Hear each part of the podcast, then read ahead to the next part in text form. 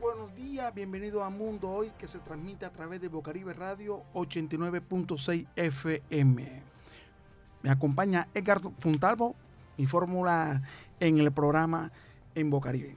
Eh, muy buenos días, Alcide, a todos los oyentes de Bocaribe, aquí en la zona suroccidental y a todos los que nos siguen por la web en distintas partes de nuestro país y del mundo, hasta donde llega esta señal. Me acompaña en los controles Laura Senior, como todos los sábados. Mundo Hoy, el análisis de la noticia. Venimos tratando un tema muy importante que nos aqueja a todos los ciudadanos, a toda la ciudadanía aquí en Barranquilla, que es la inseguridad. Así es, la semana pasada hacíamos el análisis con algunos expertos que abordaron el tema y teniendo en cuenta la importancia que tiene el tema para la ciudad de Barranquilla, vamos a seguir con diferentes eh, eh, eh, gremios, con la comunidad, analizando con las mismas autoridades este tema tan importante con el propósito de que ustedes saquen sus conclusiones y se conozca qué es lo que se está haciendo para hacerle frente a esta situación. Ayer estuvo de visita el ministro de Defensa en la ciudad de Barranquilla para analizar todo lo que ha ocurrido durante los primeros meses de este año, que es totalmente aterrador. Fue el ministro del Interior, Alfonso Prada, quien dio unas declaraciones al finalizar un consejo de seguridad aquí en la ciudad de Barranquilla, donde participaron la alcaldesa, el, alcalde Jaime Pumarejo y también estuvo la gobernadora del Atlántico, Elsa Noguera, y los gremios. Escuchemos lo que dijo el ministro del Interior, Alfonso Prada, al terminar el consejo de seguridad. Del área metropolitana del Atlántico hemos hecho un balance muy detallado y unido esfuerzos totales, las alcaldías, la gobernación, la policía, el ejército, la armada, la fuerza aérea. Estuvo con nosotros la Fiscalía General de la Nación, la Defensoría del Pueblo, la Unidad Nacional de Protección. Toda la institucionalidad poniendo en blanco y negro. Tenemos absolutamente claro dónde están los factores que están generando la violencia, desde las cárceles muchos de ellos, otros que están en detenciones domiciliarias, cómo han aumentado las extorsiones y utilizan claras rutas que solamente se pueden combatir naturalmente con una acción coordinada del Estado que acabamos de construir. Quedamos con rutas señaladas para poder llegar a las cabezas de quienes están detrás de todos estos eh, hechos delincuenciales que tienen eh, agobiada la población del Atlántico y particularmente de Barranquilla y del área metropolitana. De tal manera que estaremos seguramente en la semana de Pascua retornando a reuniones de Consejo de Seguridad, a reuniones interinstitucionales en Bogotá. Yo me he ofrecido como mediador para revisar, por ejemplo, en el tema puntual que usted mencionaba de cárceles, con el señor ministro de Justicia, tener la posibilidad de revisar los inhibidores de señales, qué es lo que está pasando porque buena parte de nosotros con el celular se, se, va eh, dos cuadras y se le va la señal, pero no somos capaces pues, de inhibir la señal en una cárcel que se permita la extorsión, así que vamos a preparar una intervención muy fuerte aquí en el territorio del Atlántico para combatir la delincuencia. Con los funcionarios del INPEC, así como lo pidió el alcalde eh, de Barranquilla, que también pues sean eh, sancionados cuestionados Total.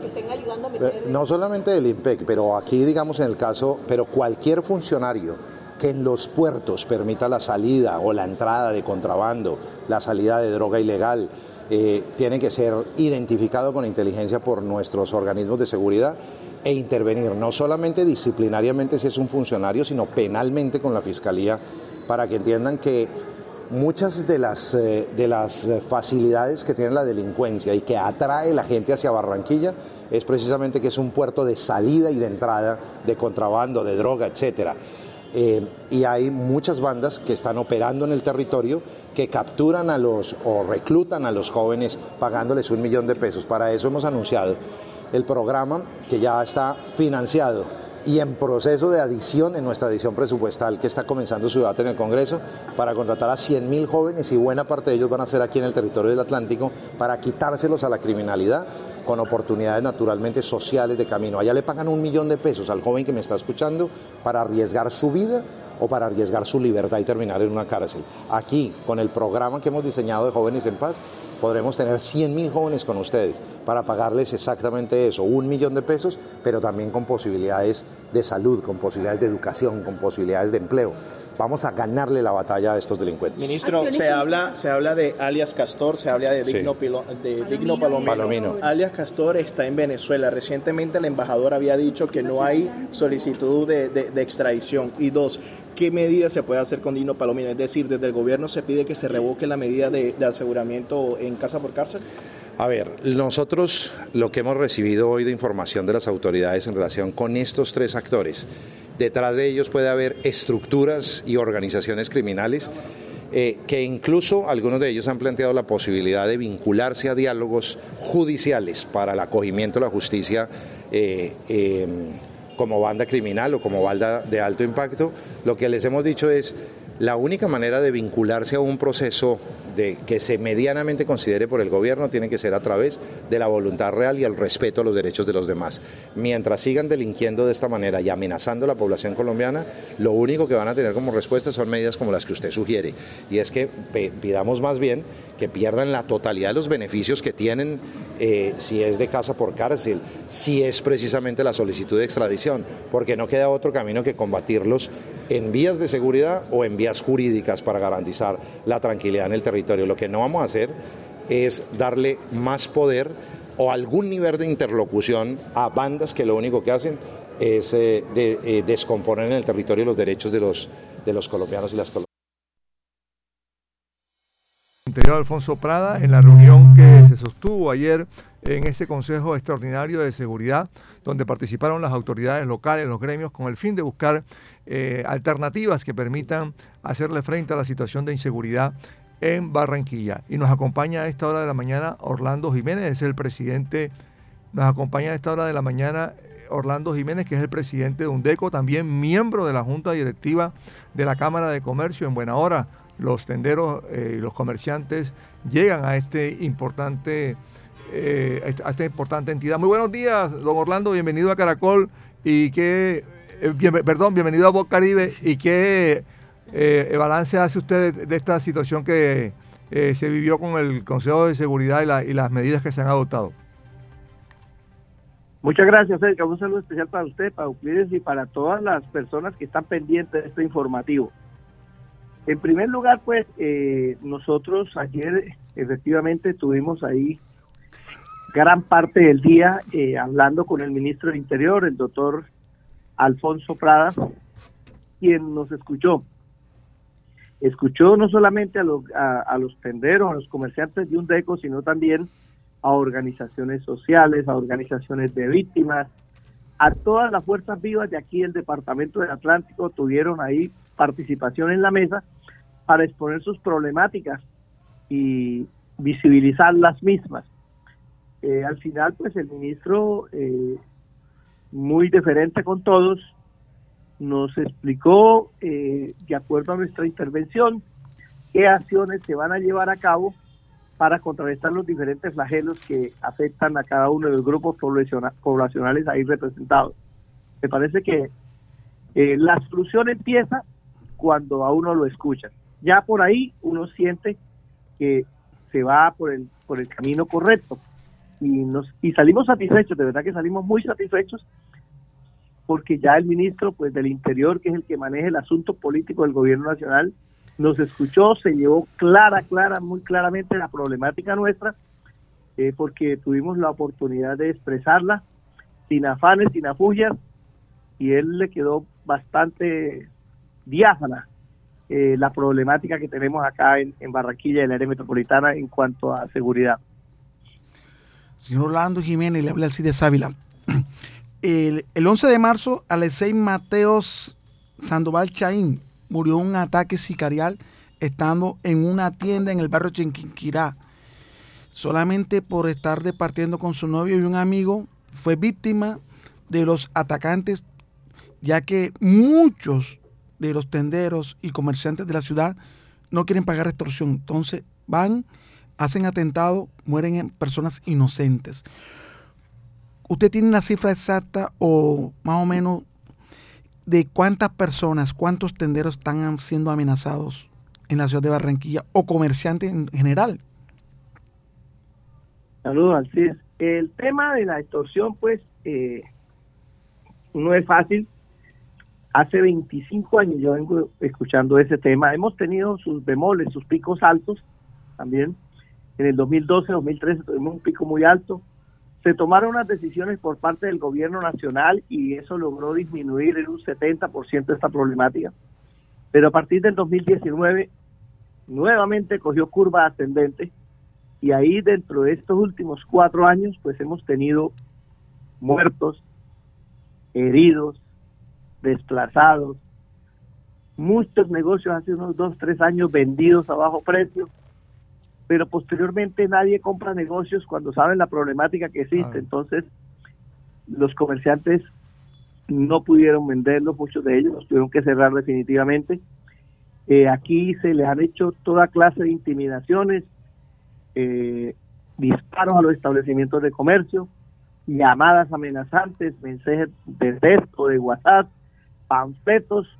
Todo esto pues es una afectación que, que ya la hemos podido ver que es económica que es el trabajo de 20, 30 o 40 años, pero también hay una afectación psicológica. Eh, en las reuniones que hemos tenido en mesa anterior, el año anterior, en diferentes eh, barrios aquí de Barranquilla, Soledad y Malambo, nos dicen personas en, en Soledad, nos decían, no, es que en mi barrio el 90% estamos pagando extorsión y son muchos los barrios en esa condición que están en Soledad, igual en Malambo y también aquí en Barranquilla. Entonces, eh, ahí, bajo esa premisa, uno dice, oiga, esto está bastante difícil porque en el barrio Chiquinquirá, donde usted habla de, la situación que ocurrió hace unos 22 días, ahí hay alrededor de 13 tiendas cerradas, pero ahí como en, en unos 5 o 6 cuadrantes. Cerradas definitivamente por extorsión. En el área metropolitana, pues nosotros tenemos información de que hay más de 200.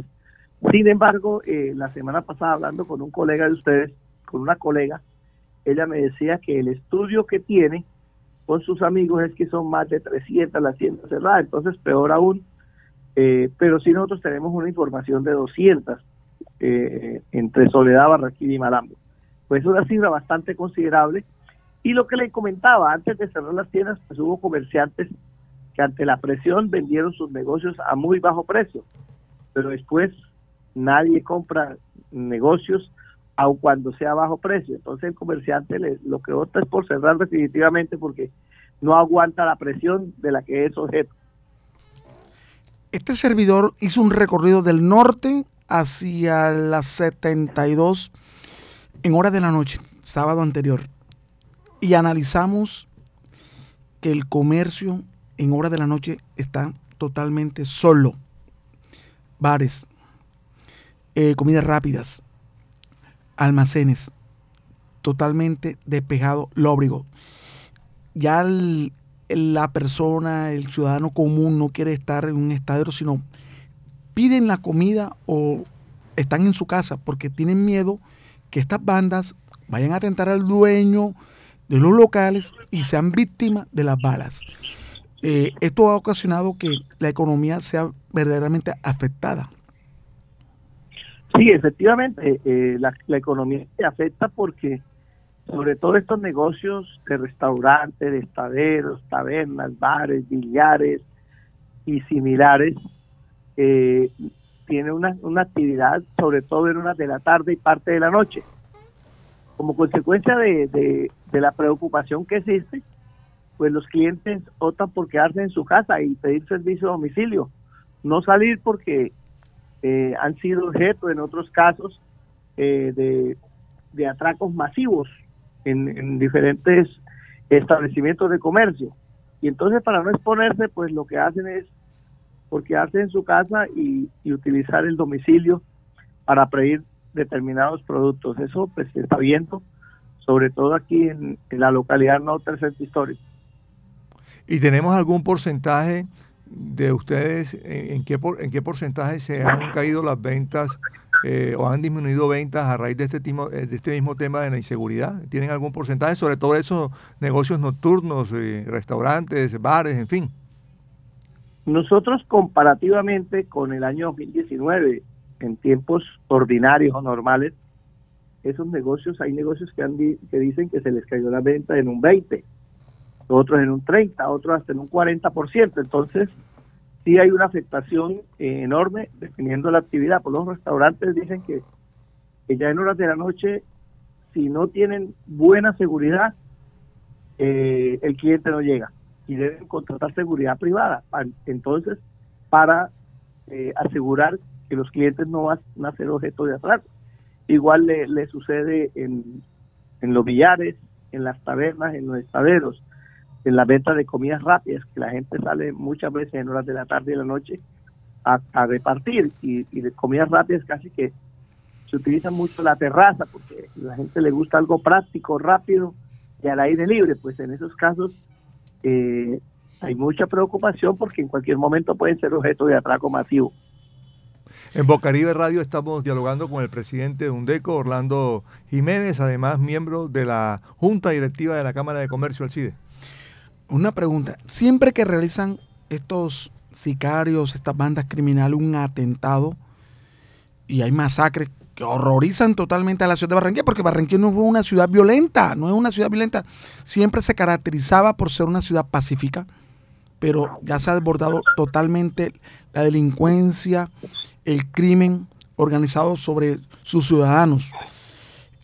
Se habla siempre de un Consejo de Seguridad, gobernación, alcaldía, la policía.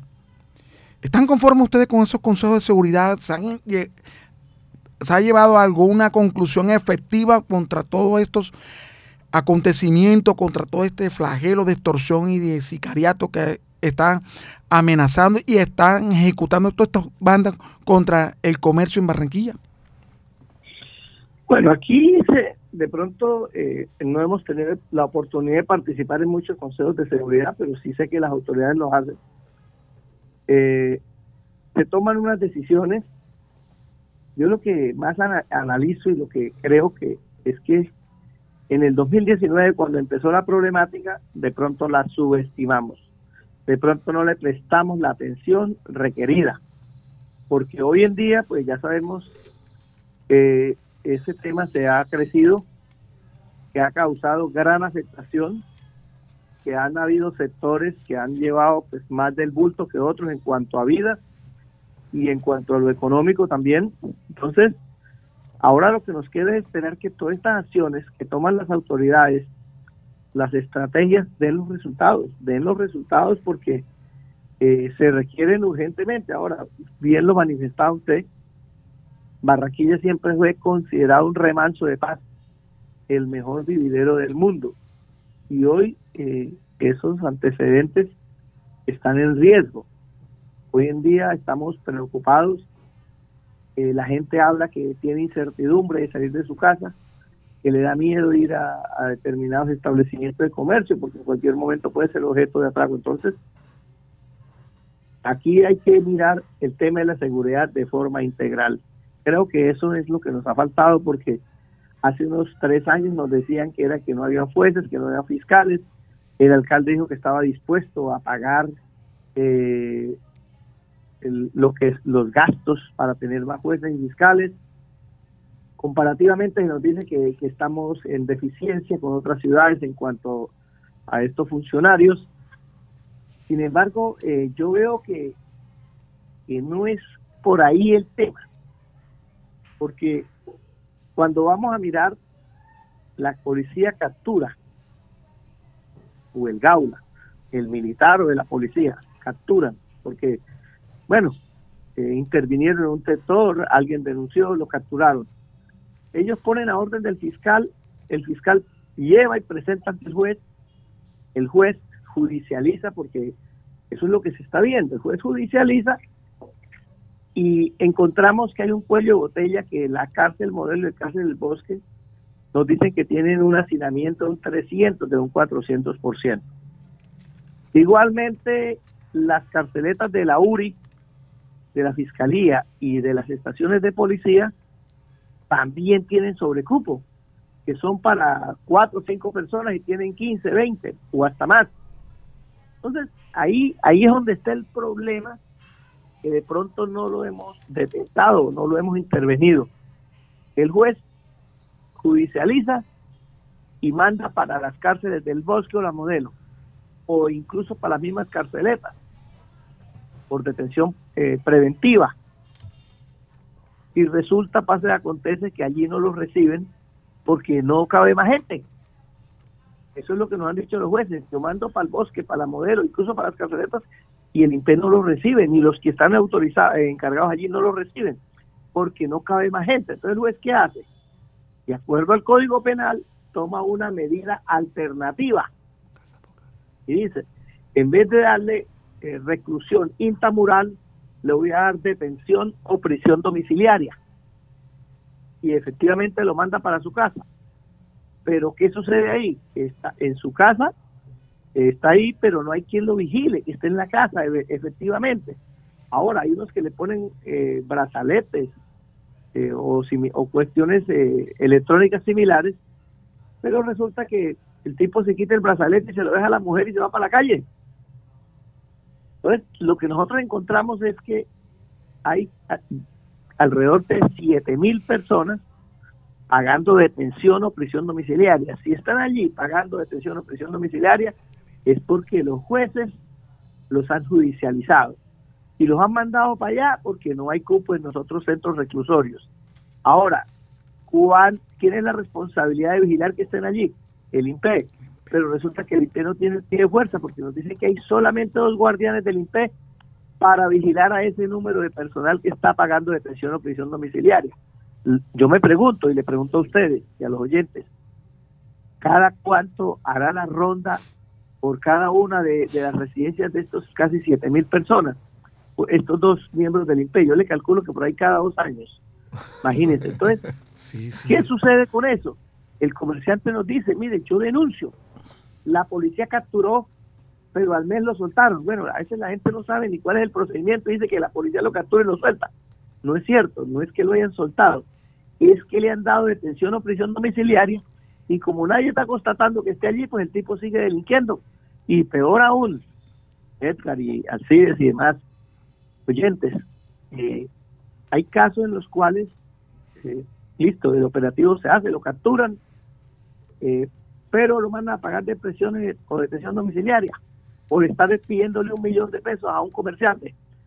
Luego de estar pagando presiones de detención domiciliaria, llegan al negocio y le dicen, bueno, me capturaron, tuve que pagar abogado. Ahora usted tiene que darme lo que le estaba pidiendo más los gastos que incurrí al, al contratar un abogado para que me defendiera. Otro caso, eh, los vecinos capturaron a las personas que estaban eh, disparando eh, al establecimiento de comercio, los vecinos los golpearon, entonces, lógico, la policía llega inmediatamente, los captura y se los lleva los ponen a orden fiscal y el juez, el juez lo manda pues a pagar prisión o detención domiciliaria o los manda intremoralmente. Pero llegan tipos de la misma banda y le dice, señor, le estamos pidiendo dos millones de pesos. Resulta que los muchachos los golpearon, nos gastamos una medicina para la recuperación, igualmente se perdió el arma porque la gente que los golpeó les quitaron el arma nos tocó pagar un abogado, ahora ya no tiene que darnos dos millones, no tiene que darnos cuatro o cinco millones de pesos porque incurrimos en esos gastos. Entonces, ¿dónde queda la justicia? Es la pregunta que uno se hace. Si la persona acudió al Estado, porque le estaban pidiendo dos millones, el Estado en una parte con la policía eh, actuó, pero resulta que después la persona viene y le dice, como yo incurrí otros gastos, usted tiene que pagarme. Entonces, por eso hay esa sensación de que no hay justicia. Entonces, aquí hay que revisar el tema integralmente, integralmente. Aquí se viene hablando hace 10, 12 años de hacer una megacárcel. Ahora, yo sí considero que esa no es la solución, porque la solución es intervenir la problemática social que tenemos. Pero mientras se soluciona la problemática social, va a correr mucha agua por debajo del puente. Entonces sí se necesita una medida de choque como la megacárcel de la que se viene hablando desde la gobernación de José Antonio de Gebre. Pero bueno, se ha dicho que en Malambo no se pudo porque la gente no permitió, que en Galapa tampoco, que en Baranoa menos, que ahora se compró por allá por Manatí o por Candelaria un lote que tiene 40 hectáreas, pero que allá está el... Yo, yo, opinaría que se construyera una cárcel en todo el, todo el medio del desierto La Guajira.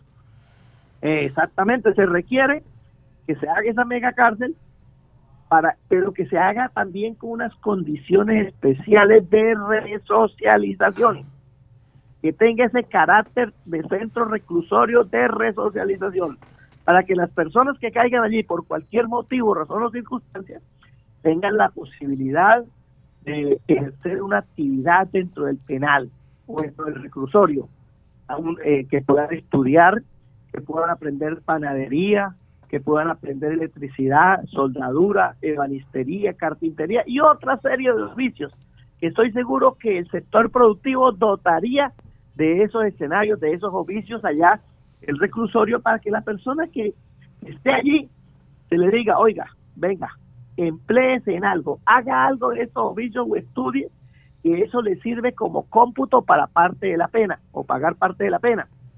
Estoy seguro que esa persona cuando termine de pagar la condena o la pena que le establezcan, va a salir en un 80-90% a hacer yo allá dentro del penal, cumpliendo con de verdad un verdadero objetivo de resocialización. No lo que está ocurriendo hoy en día, o sí está ocurriendo también, que la gente sale a hacer lo que está aprendiendo dentro de las cárceles, pero es a delinquir. Entonces, aquí es donde toca de verdad mirar, insisto, integralmente el problema y buscar la solución de fondo. Claro, ese, ese, y ese es verdaderamente el, el, origen del problema, que es estructural. En la medida en que me decía un profesor que en la medida en que no funcione la justicia en un país no funciona nada, y esa es la realidad. Si no funciona la justicia, el resto de las cosas es muy difícil que se puedan solucionar.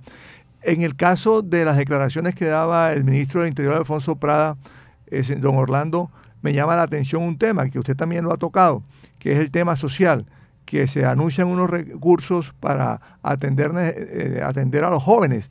Y creo que es la primera vez que se está hablando de ese tema, no solamente de represión, sino también del tema social que usted ha abordado en el, en el análisis muy preciso que está haciendo. Y, perdón, para anotar algo, el presidente Nayib Bukele, que siempre lo han tildado de dictador, construyó una mega cárcel para 40 mil presos pandilleros y le está cobrando el almuerzo, cena y desayuno. Pero ¿cómo lo pagan? A través de obras dentro de la cárcel. Entonces, cuando yo le decía, señor Orlando Jiménez, que es el presidente de UNDECO, que muy amablemente nos está atendiendo el mundo hoy a través de Bocaribe Radio 89.6, decía que el desierto de la Guajira, no hay para señal de, de teléfono ni internet y está totalmente apartado de cualquier municipio, de cualquier ciudad, donde nadie se puede quejar que se construyó una cárcel y está totalmente despejado. Cielo despejado, no hay árbol, no hay nada que los, los, sicarios o los grupos quieran hacer atentado en esa cárcel. Pero es muy importante lo que dice, que debe haber una resocialización en el interior de las cárceles. Sí, don Orlando. Sí, así es. Bueno, yo lo, aquí hay mucha gente que dice que hay que aplicar lo que aplican allí Bukele, pero yo conozco un poco la historia del Salvador y también la historia nuestra, como decía yo Arroyo, desde antes de la República y después de la República. Y yo eso en allí Bukele, pues yo lo recibo con beneficio de inventario, porque la historia dirá si fue bueno o fue malo, si se violaron derechos o no, porque ahora, eh, comparar lo de El Salvador con lo de acá no es pertinente porque el problema de El Salvador se empezó por allá en el año 80, cuando el gobierno se enfrentó al, al frente Farabundo Martí. Y por ahí los, los gringos vinieron y apoyaron al presidente. Y eso pues tuvo una situación social muy difícil que hubo mucho desplazamiento de salvadoreños, pero en cantidades. Tuvieron que abandonar el país y se fueron para Estados Unidos, para Los Ángeles. Allá llegaron muchos salvadoreños y se asentaron allá y llamaron a otros familiares que fueran para allá, pero allá se encontraron con un problema, que había unas pandillas mexicanas que eran las que mandaban y podían y decidían allá en, los sectores eh, periferia, de periferia. Resulta que los salvadoreños no les quedó otra que también armar estructuras eh, de las mismas, pandillas. Y, y los salvadoreños Por eso es que se pudieron defender de las pandillas mexicanas. Pero ¿qué pasó? Después fue el, enfrentamiento entre pandillas mexicanas y pandillas salvadoreñas. Resulta que los mexicanos están allá desde siempre. Los gringos que hicieron, el gobierno de los Estados Unidos, el gobierno del Estado, dijo, no señora, aquí hay que cortar por lo más sano porque están causando mucha problemática social, de enfrentamientos, de muertos, de todo. Entonces dijeron, vamos a cortar por lo más débil. Lo más débil es que los salvadoreños que son más nuevos, vamos a deportarlos a todos. Y cogieron y en pila, para El Salvador, para El Salvador, en buses y en aviones en pila para El Salvador. Ellos llegaron al Salvador y como ya sabían cómo habían funcionado allá, pues montaron las pandillas en El Salvador. Entonces se quedaron los, se quedaron los maras salvatruchas, los maras tal, los otros maras, y empezaron a crearse muchas más pandillas para enfrentarse entre ellos mismos. Y esas pandillas, para identificarse la una de la otra, tienen un tatuaje distintivo cada una. Sí. Entonces formaban los gobiernos nunca le han prestado atención a esa problemática que se venía creciendo porque les daba miedo, porque políticamente eso no da votos y porque políticamente ellos también a la hora de las elecciones ponían votos o condicionaban. Entonces, lo que hizo Bukele fue, pues sí, listo, yo voy a, capturarlos a todos y entre otras cosas es mucho más fácil porque todos tienen un distintivo. Ya usted no era sino salir y, mirar el eh, qué, qué, qué tatuaje tenía en la cara o en la frente o en un cachete o en un brazo ya decía, este es pandillero de tal pandilla, bueno, venga para acá, venga para acá. Eso lo recogió muy rapidito, pero aquí en Colombia hacer eso no se puede porque posiblemente vamos a entrar a, capturar personas que nos parece que son, pero no son, y vamos a violar derechos humanos y todo eso. Ahora, allí en El Salvador llevaron un poco de pelados menores de edad, eso, eso también hay que analizarlo, pero bueno, la historia dirá qué fue lo que sucedió en realidad, si se, si se actuó bien o no. Es verdad lo que dice el señor Orlando Jiménez, porque los pandilleros se identificaban con tatuajes, el M16, los salvatruchas, ellos estaban marcados a qué pertenecían, a qué pandilla, y ellos estaban totalmente separados. Usted hablaba de, un tema importante que era el que le, decía hace un momento, de la inversión social que se requiere, y el ministro habló de, de, de quitarles a las mafias, a la, delincuencia, eh, estos jóvenes, habla como de 100 mil jóvenes y hay unos recursos para eso, para pagarles a un millón de pesos. Eh, ¿Usted cree que también es necesario, además de eso, intervención en algunos, en algunos sectores específicos de Barranquilla con inversión social apoyado con el gobierno nacional, no solamente la alcaldía, sino la, también la, el gobierno nacional del presidente Petro? Claro, porque es que este problema se creció, esto esto viene desde, desde hace rato. Mire, a mí hace, yo pertenecía al comité de impulso hacia la paz, por allá en el año 2012-2013. Y en ese momento vino un profesor psicólogo francés y, y nos decía, se va a iniciar un proceso de paz con las FARC. Y ese proceso de paz va a ser un poco tedioso porque va a durar bastante, porque ellos llevan alrededor de cincuenta y pico de años eh, en ese tema. Bueno, pero ustedes quieren la paz y la paz se va a firmar. Y decía, pero se va a firmar la paz y no van a quedar satisfechos los colombianos todos. Porque en la sangre de ustedes hay en muchos que creen que al enemigo hay que eliminarlo o arrodillarlo o humillarlo o castigarlo.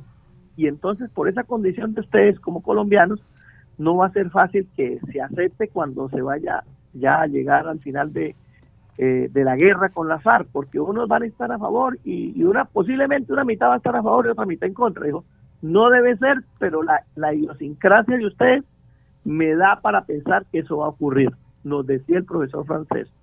Igualmente nos dijo, mire, el proceso que se hizo con, con las autodefensas, eh, con los paramilitares, fue un proceso pues bonito porque se entregaron todos los jefes pero, ojo, que lo que estamos viendo, y nos decían en el 2012, lo que estamos viendo es que esas estructuras que tenían un solo jefe, esas estructuras se van a atomizar y van a salir cuatro o cinco grupos de cada estructura para hacer lo mismo que estaba haciendo su jefe que se entregó. Y esas estructuras se van a enfrentar entre ellas mismas por los clientes, por los comerciantes, por la gente que ellos saben quién es el que paga y cuánto paga. Entonces, el modo vivendi y el modo operandi ellos lo conocen muy bien. y a través de, su conocimiento pues van a seguir en ese tema. Entonces, ahí era donde el Estado tenía que haber hecho un proceso mucho más social, donde se vincularan todas las personas y, las, y los ciudadanos que están en situación de riesgo para que no lleguen allí, porque esas estructuras van a necesitar gente. ¿Y de dónde van a coger la gente?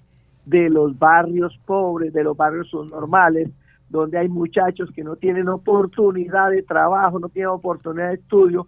Allí los llaman y dicen, venga, yo te voy a pagar un millón quinientos mil pesos para que trabaje con nosotros. Pues ya ellos vieron una posibilidad de ingresos y terminan metiéndose allí. Oiga, qué sabio ese profesor. Y nos decía algo para finalizar. Dijo, mire, se firma la paz, pero viene algo complementado con lo que ya viene de, lo que están de los, de los grupos paramilitares, que va a haber un posconflicto que va a durar entre 15 y 20 años. Y yo dije, profesor, ¿y eso qué quiere decir?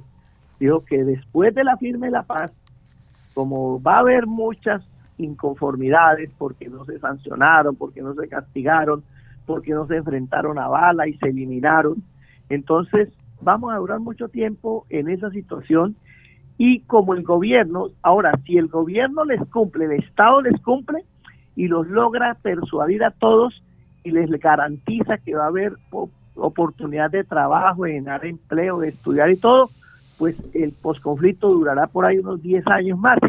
Pero si no les cumple, va a durar entre 15 y 20 años porque esas personas, al ver que no les cumplieron, sus jefes hicieron la paz, pero ellos van a seguir delinquiendo porque ellos saben cómo vivir, que es con una arma, ir y extorsionar, ir y presionar, ir y, y, buscar plata de esa forma. Entonces, eso va a ser de esa forma. Ahora, ¿por qué le digo que 15, 20 años? Me decía el profesor, no, nos decía, acá en Barranquilla, dijo, porque resulta que 15 o 20 años muchos de ellos se han muerto, muchos de ellos los han capturado, otros los han eh, eh, eliminado, otros definitivamente tomaron la decisión de resocializarse y otros se han ido del país. Entonces, por eso digo que 15 o 20 años, decía el profesor, oiga, y hoy estamos viendo que, tenía mucha... Ah, y, nos dijo, mira, ese conflicto que se ve por allí en el Cauca, que se ve en los llanos orientales, en el Catatumbo, en el Urabá antioqueño, por allí en el Chocó, que parece que eso es ajeno a nosotros,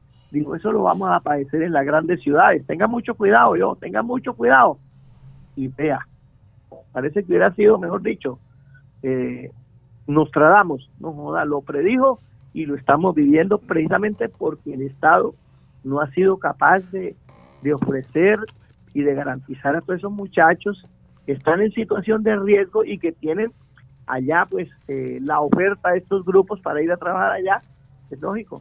Ahí es donde toca hacer, Dios Edgar. Bueno, muchas gracias, muy amable a Orlando Jiménez, el presidente de UNDECO y además eh, miembro de la Junta Directiva de la Cámara de Comercio. Muy amable por sus mm, apreciaciones, sus mm, análisis muy acertados para los oyentes de Bocaribe Radio. Muchas gracias. Aquí siempre los micrófonos dispuestos a colaborarle ahora con está en este nuevo cargo también de la Cámara de Comercio. Éxitos. Bueno, ese cargo de la Cámara de Comercio, pues eh, quiero aprovechar para resaltar eh, nos lo entregó el presidente de la República como una delegación de él para que lo representemos en la Junta Directiva de la Cámara de Comercio. Creo que es un reconocimiento a los pequeños comerciantes aquí de Barranquilla del Atlántico, que han luchado durante muchos años por tener mejor calidad de vida, por salir adelante, por dinamizar la economía, por hacer una serie de situaciones que hacen en los barrios que eh, las tiendas se convierten en el punto de encuentro, como en el club donde los vecinos se reúnen. Creo que ese es el mensaje que nos da el presidente de la República al nombrar a este servidor allí como su delegado en la Junta Directiva de la Cámara de Comercio. No me queda más que, que agradecerle al gobierno y al presidente Petro por, por este detalle. Y cuente con nosotros acá para cualquier tipo de información. Nos va comentando y aquí usted sabe que estamos con la radio comunitaria sirviendo a las comunidades de puente entre las autoridades y también a, los, sectores que lo necesitan, en este caso de Barranquilla y su área metropolitana. Muy amable, don Orlando. un abrazo para ustedes, García, y para todos los oyentes.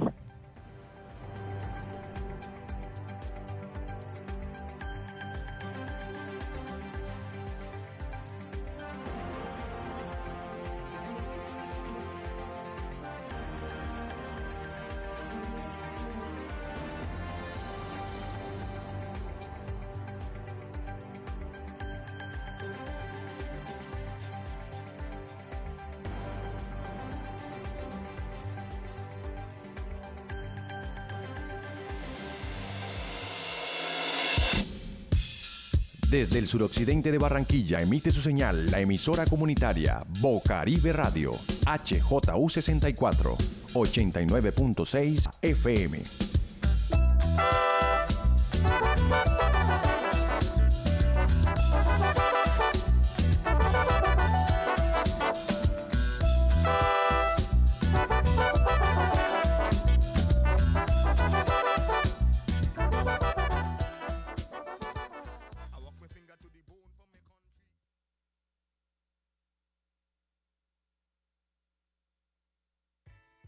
Entre el 23 de enero y el 29 de marzo de 2023 estará abierta la convocatoria para participar por los premios Alejandro Ángel Escobar en Solidaridad. Esta convocatoria está dirigida a entidades colombianas sin ánimo de lucro que trabajen en beneficio de la comunidad.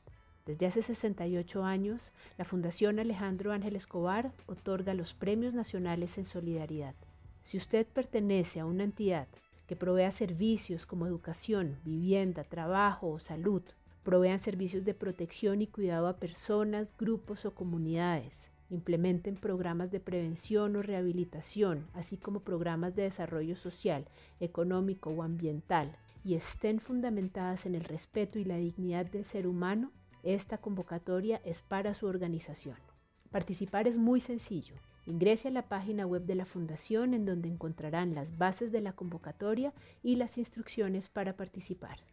Para más información, no duden en contactarnos a través del correo electrónico o en nuestras redes sociales. Recuerde, los premios Alejandro Ángel Escobar en Solidaridad son uno de los galardones más importantes que se entregan en el país. Nosotras somos la Red Departamental de Mujeres Jóvenes Atlántico, desde Barranquilla. Somos mujeres jóvenes conocedoras de las apuestas de construcción colectiva para la formación, el empoderamiento y la participación de las jóvenes de nuestras comunidades como sujetas políticas. Nos juntamos para seguir fortaleciendo nuestro accionar, seguir construyéndonos de manera sorora y seguir exigiendo el derecho a una vida libre de violencia. Síguenos en nuestras redes sociales como Red Mujeres Jóvenes Atlántico. Contáctanos en nuestra línea de atención 300 493 3382 Escríbenos al correo redmujeresjovenesatlántico.com. Red Departamental de Mujeres Jóvenes Atlántico, por el empoderamiento, el liderazgo y la participación política. Bocaribe Radio. Síguenos en Instagram, Twitter, Facebook y SoundCloud.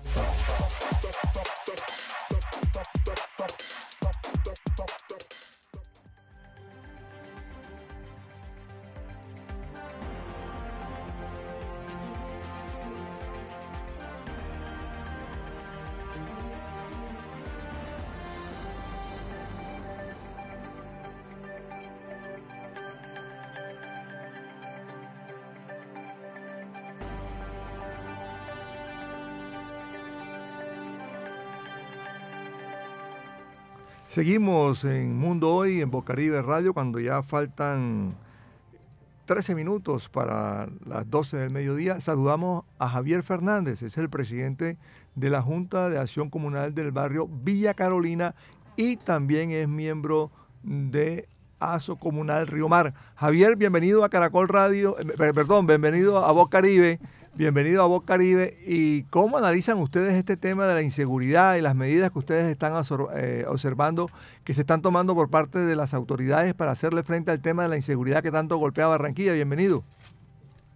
Bueno, muchas gracias, eh, Alcides y amigos ahí de la emisora. Bueno, sí, este, entendiendo la situación grave que se está presentando ahora mismo en Barranquilla, pues eh, pienso que falta como, como mucha atención de las autoridades, porque es que vemos que cada vez que pasa algo en Barranquilla hay reuniones extraordinarias y se reúnen son los mismos, los mismos con las mismas.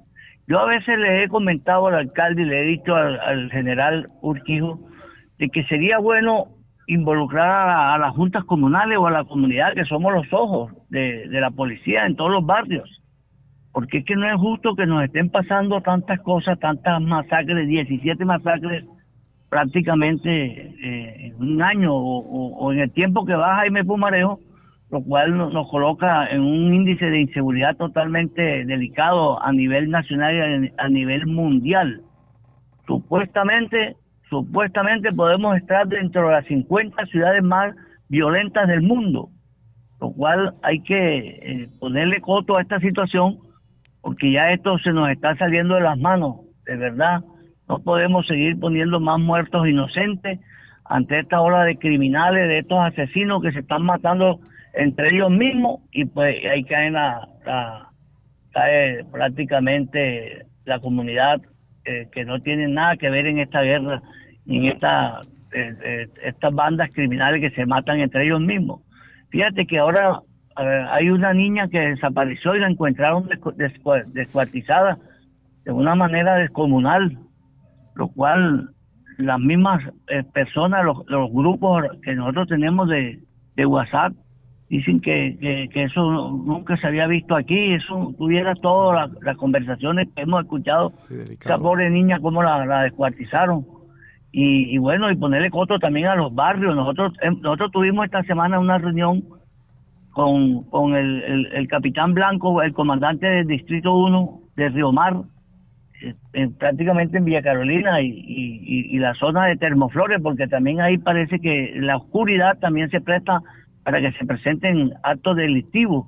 Y entonces estamos mirando a ver de que eh, a, esta, a, esta, a, estos barrios, a esta zona, se le ponga pues se le ponga eh, alumbrado público, porque no podemos seguir así. Entonces yo yo diría que, que involucren, o sea, bueno, ahora también es un peligro, fíjate tú, don Alcide, es un peligro que resulta que los amigos de, comunales del Limón, de la Junta de Acción Comunal del Limón, el amigo Evaristo, si no me equivoco, tuvo amenazas de muerte a través de un, de un grupo armado porque se pronunció en contra de, estos grupos y ya lo amenazaron a él, amenazaron dos presidentes de, dos de dos sectores por ahí del barrio del Limón, entonces ya la gente se cohibe a, denunciar, de verdad. Cuando ustedes se mantienen en constantes reuniones todos los miembros de la Junta de Acciones Comunales de la ciudad de Barranquilla, ¿cuál es el punto central de ustedes? ¿Qué es lo que más se habla? De la inseguridad, de la inseguridad. Mira, aquí la gente no puede caminar porque le quitan el reloj, le quitan el bolso. Mira, ayer precisamente yo venía por la, por la circunvalar, cruzando para Vía Carolina, no sé si, si, si, te ubicas, antes de llegar a la ventana del mundo, y atracaron un bus. Yo venía como a las once y media de la mañana un tipo en una moto y el otro tipo se bajó, pero como que venía la patrulla enseguida y el tipo se, se metió al monte. Y ahí no sé qué habrá pasado porque el tipo se, instaló en el monte y lo estuvieron persiguiendo, le hicimos una encerrona por todos lados, el tipo salió por allá por Prima, lo ubicó un miembro de la red de apoyo y el tipo venía con el bolso, con eh, primero lo vieron con una camiseta blanca y después lo vieron con una camiseta azul. Entonces, esto ya ellos vienen preparados, estos bandidos son inteligentes, porque ellos saben que cualquier cosa ellos se van cambiando de camiseta y ya. Pero entonces lo, detectó el, el, bolso, donde se llevaba todos los celulares de la de las personas. Esto es una vaina descomunal, hermano. Sí. O sea, esto es atraco, atraco, atraco, la llamada millonaria, los latidos, los carros. Mira, se han robado carros impresionantes. En Villa Carolina llevaban tres carros, sacaron hasta de los conjuntos, los sacan. Entonces, yo no sé, ¿qué, qué más podemos hacer? El alcalde, yo, ya, yo estaba diciendo que vamos a involucrarlo en esta vaina, pero con lo que le pasó a Baristo y lo que le pasó a los amigos del Limón, ya nosotros nos preocupamos porque claro, claro. E, estos manes vienen, vienen con todas. Sí, la idea suya entonces es que por lo menos eh, cada localidad, por ejemplo, eh, pudiera tener algún participante en, la, en los consejos de seguridad para que tengan un contacto directo ahí con lo, con lo de la comunidad. Podría ser algo así, ¿no? Para, para que ustedes participen también. Me, gustaría que involucraran la comunidad, las juntas comunales. Eh, allá en Bogotá la semana pasada llegaron más de 300 comunales de todo el país a hablar con el presidente y les dijo, métanse, involúquense con, la, con las alcaldías porque tienen orden de que ustedes hagan precisamente los, trabajos de, de, contratación y todas esas cosas. Entonces, yo no sé, el presidente habla una vaina y acá dicen otra. Entonces, esto hay que involucrarnos, hermano, o sea, para ayudarnos porque, oye, tres personajes y, en las cárceles, están comandando a, la, a Barranquilla, la están dirigiendo. No, no, no, y todavía lo que falta, porque el uno dijo era que iba a acabar con la familia del otro, y el otro que va a acabar con la familia del otro. O sea, definitivamente, esto quién sabe hasta dónde vamos a llegar, vio Edgar. La verdad que yo hasta estoy preocupado, hermano, porque ya, imagínate, nadie puede caminar. Mira, yo a veces no, yo salía bastante a caminar por, por, por, por los, que nosotros tenemos siete parques en Villa Carolina. Y, eso podemos, eh, y, yo dije, con esa tracadera, tengo conocimiento que la 94 con 72 es la caja menor de los bandidos. Y le, todo el que anda con celular se lo quitan. Entonces, nosotros teníamos unos policías de vecindario y se lo dije al mayor comandante del distrito 1, devuélveme los policías de vecindario, porque esos policías de vecindario son los que me aseguran la, tranquilidad en Villa Carolina. Entonces nos los quitan y nos los mandan para otro barrio. Entonces, eh, abren, eh, cierran en un barrio la seguridad y abren la, inseguridad en otro barrio. Entonces, así no es, hermano. ¿Qué otro, barrio, ¿Qué otro barrio es afectado acerca de la inseguridad cuando ustedes tienen esas reuniones? Porque esto es general, ya entonces salió de las manos. El, el personero Arturo García lo manifestó, que se le dijo oportunamente al alcalde que tuviera en cuenta toda la inseguridad que había en Barranquilla porque se iba a acrecentar y dijeron, no, que eso era un problema de pandilla. Claro. Y, yo, y yo no sé, yo le he preguntado ahorita, eh, eh, hablábamos con Orlando Jiménez y le preguntábamos que si de pronto en algunos barrios, teniendo en cuenta la inversión social, una intervención especial en algunos sectores, también podría ser interesante porque no solamente es policía, sino también inversión social que hace mucha falta en Barranquilla. Y educación para los jóvenes. Eh, Javier. Bueno, mira, este, primero saludar a Orlando Jiménez, que creo que está por ahí, ¿verdad? Porque Orlando Jiménez es un gran, es un gran líder social es mejor dicho el representante de todos, inclusive de los emprendedores, los tenderos, y es una persona importante y, lo felicito porque Petro le dio esa oportunidad para que meta mano en esa Cámara de Comercio que también está llena de, corruptos y espero que con, con, con él ahí adentro se componga también esa Cámara de Comercio entonces, que eh, con, Orlando Jiménez también podemos hacer un trabajo. Orlando eh, eh, dice una cosa y las autoridades no, no lo, atienden, pero después todo lo que dice Orlando y lo que dice Arturo García queda en el aire, hermano. Arturo García, mira, Arturo García debe ser jefe de seguridad de la, de la seguridad ciudadana de Barranquilla. No, no voy a hablar mal de Nelson porque Nelson está muy pendiente y Nelson está en todos los barrios. Ya, pero o, que lo ponga de, asesor, porque Arturo tiene el organigrama de Barranquilla. ¿Qué sucede en Barranquilla? No le han parado bola. A, Arturo hay que tenerlo pendiente y a, Orlando Jiménez, que son los que tienen eh, la, verdadera radiografía o, biografía de Barranquilla, hermano. Entonces, estas autoridades son son son como que te diga este eh, de, la, de la anarquía, porque ellos, todos ellos, ellos, ellos, ellos, no quieren darle oportunidad a las comunidades, a los barrios, a nosotros los líderes sociales, que somos los ojos. Mira, nosotros sabemos dónde ponen la garza los huevos. Nosotros, yo Villa Carolina la tengo en línea, tú sabes que sí, Edgar, la tengo cronometrada de, de los cuatro puntos eh, cardinales. Yo sé qué sucede en Villa Carolina. ¿Eh? Hacemos reunioncitas y se van. Entonces, hey, controlamos, cogemos y, le ponemos seguridad y después me la quitan. Entonces, así no es. Villa Carolina ahora está tranquila, está tranquila, pero en cualquier momento vuelve y se calienta. Claro, muchas, gracias Javier Fernández, es el presidente de la Junta de Acción Comunal del barrio Villa Carolina por estas declaraciones a Bocaribe Radio y ya sabe, aquí tiene este micrófono, hay que rodar la voz a las comunidades, a los presidentes de juntas de acción comunal, a los delegados, a los directivos de las comunales, a los ediles. Aquí en Bocaribe Radio tienen una vitrina para un micrófono, un abierto. micrófono abierto para tratar los temas de la comunidad y esta no será la, única invitación, Javier, estaremos dialogando y estaremos invitando también a otros miembros de comunidades para dar a conocer las realidades en cada uno de sus barrios. Gracias por su participación en Bocaribe Radio. Ok, muchas gracias. La situación se salió de las manos de la ciudad. La seguridad brilla por su ausencia.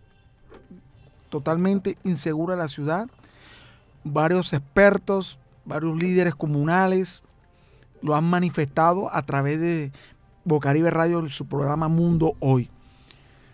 La ausencia del Estado, la veeduría por parte del imperio a los presos que se encuentran en las casas, porque tienen casa por cárcel, pero, no hay control. No hay control. Entonces, aquí deben trabajar mancomunadamente varias varios sectores para que así comience a engranar todo y comiencen a realizar una efectividad para tener éxito en Barranquilla, para que Barranquilla sea la ciudad de paz, para que Barranquilla sea la ciudad segura. Están vendiendo la ciudad como un lugar turístico, pero con inseguridad se ahuyenta. Ahora es una mala, es una mala señal para los inversionistas. Bueno, esperemos que este tema haya servido para que la gente saque sus propias conclusiones, haga sus análisis de la situación que se está viviendo en la ciudad de Barranquilla y cómo las autoridades están trabajando. Aquí habló el ministro de el Interior, Alfonso Prada, estuvo el presidente de UNDECO, miembro de la Junta Directiva también de la Cámara de Comercio y hablamos también con la comunidad a través de Javier Fernández, que es presidente de la Junta de Acción Comunal del barrio Villa Carolina. Así llegamos al final de Mundo Hoy a través de Bocaribe Radio 89.6.